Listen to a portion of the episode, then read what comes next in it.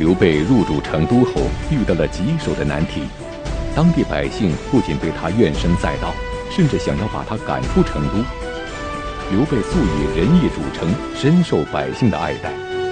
可是为什么来到成都之后，却如此大失民心呢？而刘备又是如何治理蜀地，扭转不利局面的呢？请继续关注《汉末三国》第三十集：刘备称王。前面啊，咱们讲过，建安二十一年，汉献帝册封曹操为魏王，魏公也好，是魏王也罢，曹操以异姓身份到了这个爵位，充分说明他在汉朝的地位独一无二。但是对于曹操称王，刘备以汉室宗亲自居啊，非常的不高兴。你都能称王了，那我也得称王，所以刘备也要称王了。刘备凭啥能称王呢？咱们讲建安十九年，也就是在这个曹操当上魏公的第二年，刘备进入了成都，占了成都之后，对这个刘备的影响啊太大了，不用寄人篱下了，不像早年颠沛流离拜大哥，也不用担心有人来讨债，那就像那个荆州孙权整天跟他要。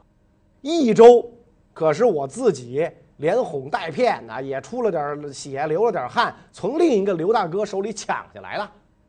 所以刘备进了成都，非常高兴。他自己还有从荆州跟过来的这帮人，这些人就得意的不得了。可是呢，这帮荆州客迅速让这个成都陷入一片骚乱之中。为啥呢？因为刘备呀，刚入蜀地，有几项这个政策是很错误的，使得老百姓天天骂他。当年这个围攻成都的时候，刘备跟部下约定：若事定，府库百物，孤无虞焉。意思是啥呢？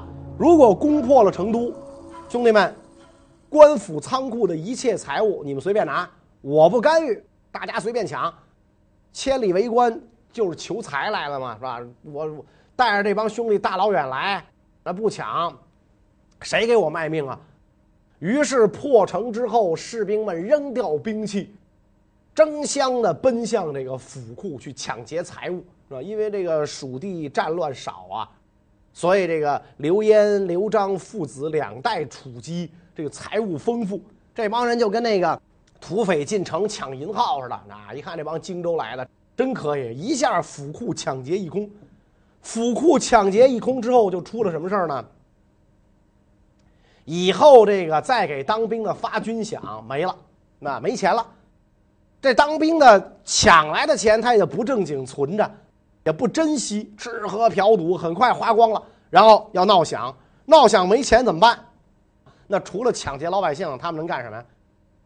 还有，刘备一入成都高兴啊啊，五十好几岁的人了啊，一大把年纪了，是吧？我刘某人可算有自己的地盘了，所以我要开一个规模空前的大 party，这个像模像样的庆祝一番。我得到了这个益州，一定得跟大家伙乐呵乐呵，老哥几个都来。但是这玩意儿得花钱啊啊！你布置欢迎仪式，红地毯。饮料、鲜花、矿泉水、礼宾小姐、食宿，这都得花钱。山珍海味哪个不花钱？而且这样的庆祝大会，大家都来庆祝，那你得给大家赏赐，是吧？你你说大家来了之后吃完了抹嘴走，一人带带一盒剩饭，这不合适。所以诸葛亮、关张赵哪个不得万八千的赏啊？没钱，怎么没钱？都让当兵的抢了。所以要想赏这帮人，钱从哪儿来？还得从老百姓那儿搜刮。所以刘备这一下就失去了益州民心，老百姓都骂他，整个的一帮是荆州来的一帮外来的强盗。刘备初到成都时，不仅民怨沸腾，那些投奔他的各路豪杰也人心不安。因此，刘备决定首先进行政权建设，以安人心。那么。刘备集团的政权结构是什么样的呢？《三国志》当中呢是这么记载的：说先主复领益州牧，诸葛亮为股肱，法正为谋主，关羽、张飞、马超为爪牙，许靖、糜竺、简雍为宾友，及董和、黄权、李严等，点了一堆人名啊。先主复领了益州之后，手下这帮人有的是早年就跟着他混的，像比如说关羽、张飞。还有的呢是刘备寄居刘表那儿的时候跟着他的孔明，还有的是他打益州的时候来投奔的，像马超、呃法正都是。再有就是西益州的本土士人李严这帮人，这个董和、黄权、李严，这原来都是刘璋的人，甭管什么人，我都能用啊，我都能用。所以刘备等于就是把这个。一直跟着他的，还有荆州的，还有这个益州的，所有的士人一网打尽。当然了，五个手指头伸出来还不一边齐呢。这些人的重要性也不一样。刘备早年的旧友和荆襄士人是占据了最重要的岗位，而这个益州士人呢，在刘备集团里边是处于相对的弱势地位。因为刘备对他们呢，毕竟还不是很信任。当时还有人跟这个刘备建议说：“你看我们这帮将领跟着您主公出生入死，打到这地方是吧？这地方这么好，干脆您把成都周围肥田沃土和住宅分给我们得了。”刘备说：“对呀，是吧？我这帮兄弟们在我最惨的时候不离不弃，一直跟着我。咱们哥们儿好不容易混到有今天了。”对吧？那这些东西是是得分给你。幸亏赵云、赵子龙出面制止，说当年霍去病认为匈奴未灭，何以家为？现在的国贼可远非匈奴可比。大汉朝三分之二的天下被他占着，曹操、曹孟德，咱们可不能安图享乐，得等到天下都安定之后，将士们重归故里，在自己的田地上耕作。才会各得其所。你荆州来的人，你凭什么抢人益州老百姓的地呀？是吧？将来消灭了曹贼，你们哪儿来的回哪儿去？你们回到自己的家乡去占地去。益州百姓刚刚遭受兵灾战祸，土地田宅应该归还原来的主人，使百姓平安定居，恢复生产，然后才能向他们征发兵役，收取租税，这样你才能获得他们的好感。而不应该夺取他们的财物，然后把它分给自己宠爱的将领。主公要这么做，咱们就会彻底失去益州民心。刘备听完这话，虽然很不乐意，但是也觉得赵子龙说的对，这才作罢。人事任免安排定了之后，就要这个平复社会秩序。成都不能老这么乱，老这么乱，老百姓一反，自己早晚得滚蛋，还得各处流浪去。为了安顿人心，刘备任命诸葛亮为军事将军，全面治理益州。可是诸葛亮一上任就推出了非常严苛的新政。一般战乱过后都是采取仁政来争取民心的，诸葛亮为什么要反其道而行，推行严刑峻法呢？诸葛亮辅佐刘备啊，治理蜀地，特别强调严刑峻法。所以当时很多人对这个诸葛亮这种做法是有意见的，背地里骂他的人也不少。那小屁孩知道什么？不知道天高地厚。因为这个诸葛亮的这种做法呀，跟这个刘璋父子当年的管理理念很不相同。刘璋父子是宽罚省刑，是吧？他是治理的比较疏疏阔，那不像诸葛亮抓的这么严。所以法正就跟诸葛亮讲。说当年汉高祖入函谷关，约法三章，秦地百姓是感恩戴德。如今您借助权势占据益州，刚刚建立起国家，还没有施加恩惠进行安抚，您就这么干，而且呢，您是外来的客，益州百姓是本地的主。从这主客关系讲，客随主便，客人的姿态应当应当放低，所以希望您呐。也能够这个宽省刑罚，减少禁令，适应当地人的意愿。诸葛亮听完之后是大摇其头啊！不然不然，法正先生只知其一，不知其二。秦暴虐无道，政令苛刻，人民对他是万分的怨恨，所以一介草民大呼一声，天下土崩瓦解。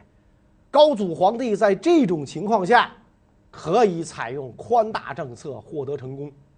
刘璋糊涂软弱，要不然也不至于让咱主公得了手。而且从他老子刘焉那个时候起，刘家对蜀地人两代的恩惠，全靠典章礼仪维持上下关系，互相奉承，德政不能施行。刑罚呢也失掉了威严。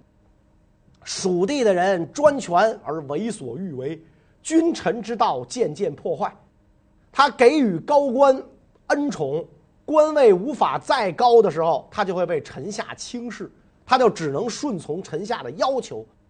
所以，他给臣下施加恩惠，再不能施加的时候，啊，那那官儿总得到头吧？你不能把自个儿给他做吧？臣下就会轻狂怠慢。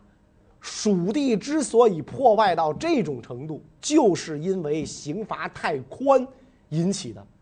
所以我现在要树立法律的威严，法令要被执行，人们才会知道我们的恩德。那因此要用爵位来限定官员的地位，加爵的人就会觉得很荣耀，荣耀跟恩德得相辅相成，上下之间得有一定的规矩。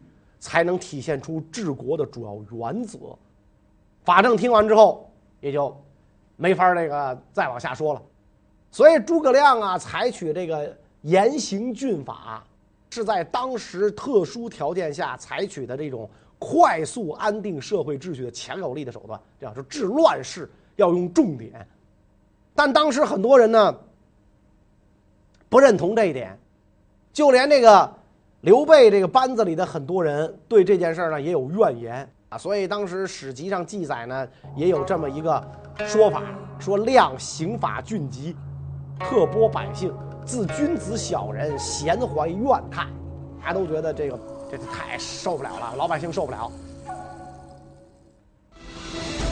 严刑峻法是维护刘备政权的基本政策，百姓即使深受其害，也是敢怒不敢言。不过，刘备手下的一位谋臣却巧妙地劝谏了刘备，使得峻法稍有放松。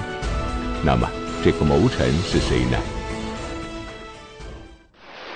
简雍，那个人是说服刘璋投降的大功臣，所以这个刘备入蜀之后，简雍呢很得刘备的重用。有一次呢，遇上个大旱，庄稼收成啊受到了影响。所以这个刘备政权呢，就下令说这个禁酒啊，禁酒，因为你要是酿酒得用粮食啊，那现在大旱，连粮食都没得吃，你你拿粮食酿酒这还成啊？所以酿酒有罪，不许酿酒。不但酿酒有罪，如果从你们家里搜出来酿酒的工具的话，也得治罪。那你们家只要有酿酒的工具，我不管你酿不酿，你就治罪。这就很不讲理了，对吧？我们家有酿酒的工具，啊，但是呢，那是以前酿的，以前我拿它酿酒，我现在又不酿，你怎么能因为我有这玩意儿就说我有罪呢？那我们家要是有笔墨，那我也有罪啊！你还说我写大字报骂你呢，是吧？只要有笔墨，那那你这就没完了。所以简雍呢就很想劝谏刘备，但是呢，因为。知道这个严刑峻法，刘备是同意的，是吧？所以你讲话跟领导讲话是要讲艺术的，你不能随随便便就把领导的这个主意给否了啊！所以这个简雍就特别有艺术啊。有一次跟刘备一同外出游览，君臣俩人出游，看见路上啊一对男女走过来了，然后简雍就跟那个刘备说：“鄙人欲行淫。”何以不复？你看见没有？这俩哎，这俩哎，看见没有？这一男一女，看见没有？俩人要通奸哎，通奸！你你怎么不把他们抓起来啊？刘备觉得特奇怪，你你咋知？卿何以知之？你咋知道这俩人要通奸？你你你让人抓人家还好好的在路上走，凭什么要抓人家？简雍说：“嗨，彼有奇具，与欲酿者同。他们俩有通奸的器具。”就跟在民间啊搜得这个酿酒的器具一样。那那男的女的他都都有这个生殖器，所以他就要通奸。刘备一听，哈哈大笑，所以明白了，家里有这个酿酒器具的，跟私自酿酒的不能同罪。所以好，所有这个家里有酿酒器具的全都放掉，那全都放掉，不要再抓了。那人家现在没有违反这个政府的法令，所以你就从这个故事上就可以看出，当时这个法令严酷到不讲理的地步，但是。自古是刑不上大夫，礼不下庶人。诸葛亮虽然提倡严刑峻法，也有例外，比如说对法正。法正是非常受刘备重用的一个人，但是法正这个人心眼儿比较小，恩怨分明，对他有一餐饭的恩惠，他都要报答；瞪一眼的怨恨，他也要报复。所以他擅自杀害了一些伤害过自己的人。有人就跟诸葛亮讲了。说法正肆意横行，将军您应该禀报主公，限制他作威作福。诸葛亮说：“嗨，主公当年在公安的时候，北惧曹操强大，东怕孙权威胁，进担心孙夫人在家中搞出内乱，主公是没有一天不担忧的。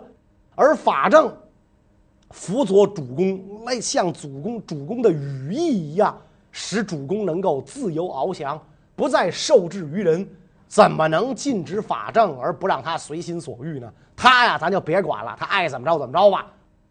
所以说呢，刘备这个法治，诸葛亮的严刑峻法，实际上也是看人下菜碟儿，因人而异。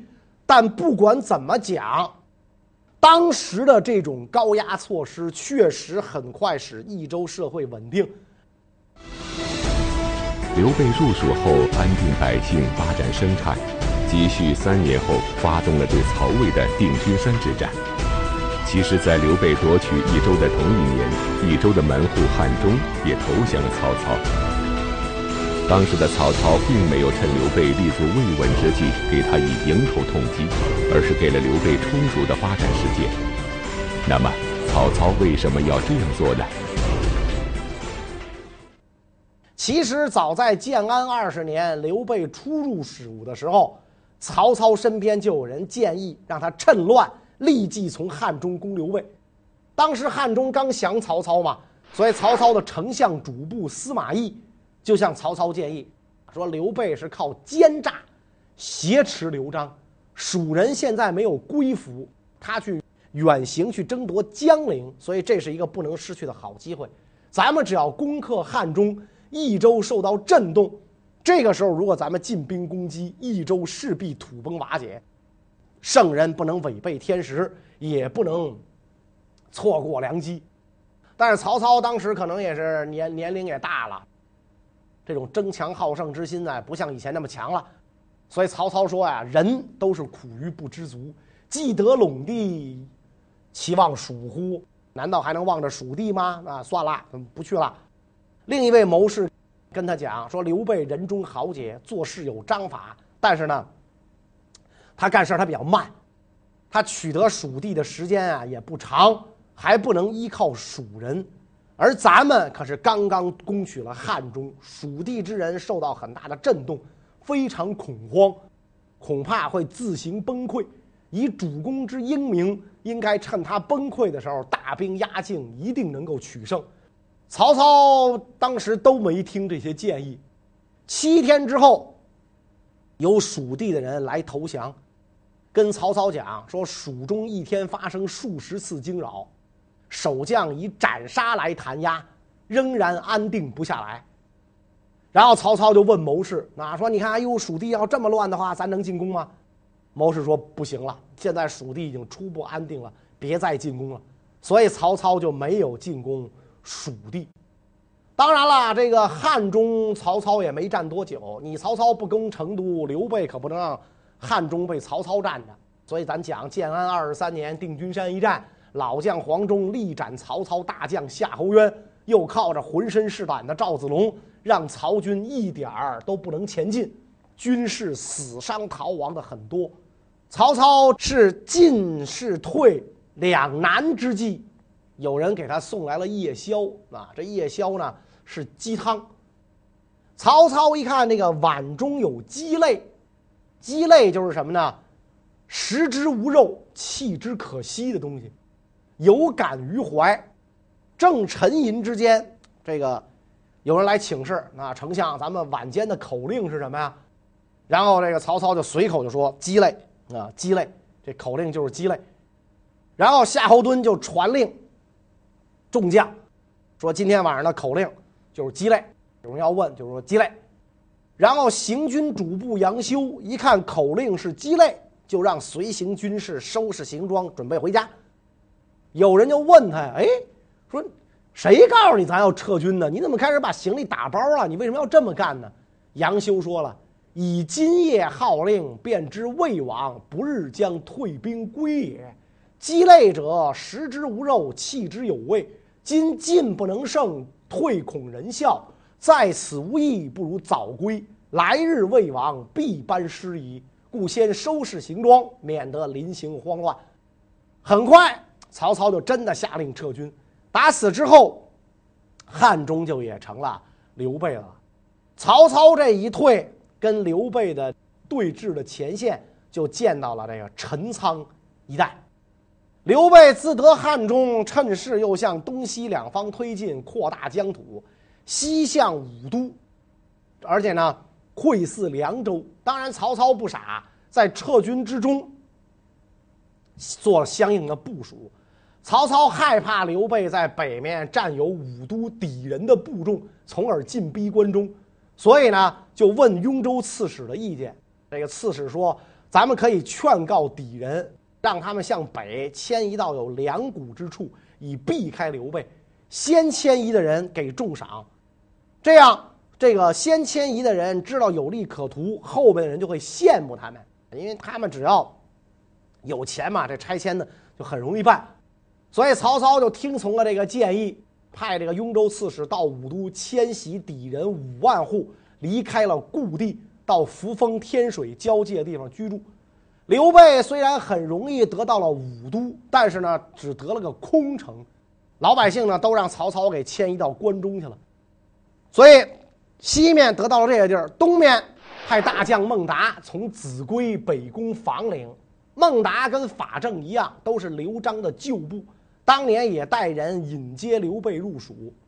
孟达很快打败了这个曹操在房陵的守将，然后挥军进攻上庸郡。刘备担心孟达难以取胜，就派自己收养的干儿子刘封，从汉中南下去统领孟达的军队。刘封啊，是刘备进入荆州之后收养的儿子。刘备当时四十多岁了，但是呢，没有接接班人啊，因为那个时候阿斗啊没出生。那你说刘备怎么四十多岁还没儿子？之前有啊，但是都不知道扔哪儿了。啊，因为咱们讲刘备总是跑路，跑路就把老婆孩子都扔了，他也不去找去，然后就再换一套。所以到这个时候，刘备还是无后，他就是很感到前途渺茫。那，万一我没有儿子，我将来死了之后，我这一摊事儿谁继承啊？所以呢，就收养了这个刘封。刘封当时二十多岁了，正好可以上马征杀，而且刘封文韬武略都非常人可比。刘备入蜀，从夹门关反攻刘璋的时候呢，要求留守荆州的诸葛亮率军增援。刘封当时虽然年轻，武力过人，率军随同诸葛亮、张飞溯流西上进攻益州，所过之地是战无不克。益州平定之后，刘备任命刘封为副军中郎将，所以这一次刘封受命，率军。跟孟达在上庸合兵一处，然后成功的逼降了曹操的上庸太守。趁着曹军撤退，刘备的疆土就又扩大了，声势大振。形势一片大好的刘备想要在蜀地称王，按照惯例，王爵的封号需要汉献帝刘协来册封，可是刘协处在曹操的控制之下，是不会同意的。那么刘备。是如何称王的呢？到这个时候，刘皇叔是要地有地，要钱有钱，要人有人。虽然跟曹丞相比起来还差点儿，但是比自己当年的那个境况啊，好的不是一点半点儿吧。所以这个时候，刘备手下的人，包括刘备自己，也都想着，名号是不是更上一层楼啊？当时刘备的爵位只是个侯爵，而且还是亭侯，宜城亭侯，跟关羽那个汉寿亭侯。是一个档次，侯爵的最低一级，县侯、乡侯、亭侯最低一级。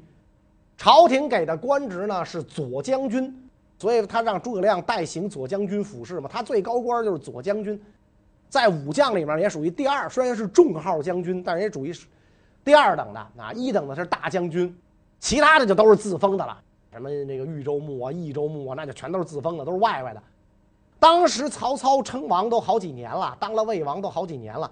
建安二十一年，曹操就称王了。所以刘备的手下有样学样，劝刘备当这个汉中王。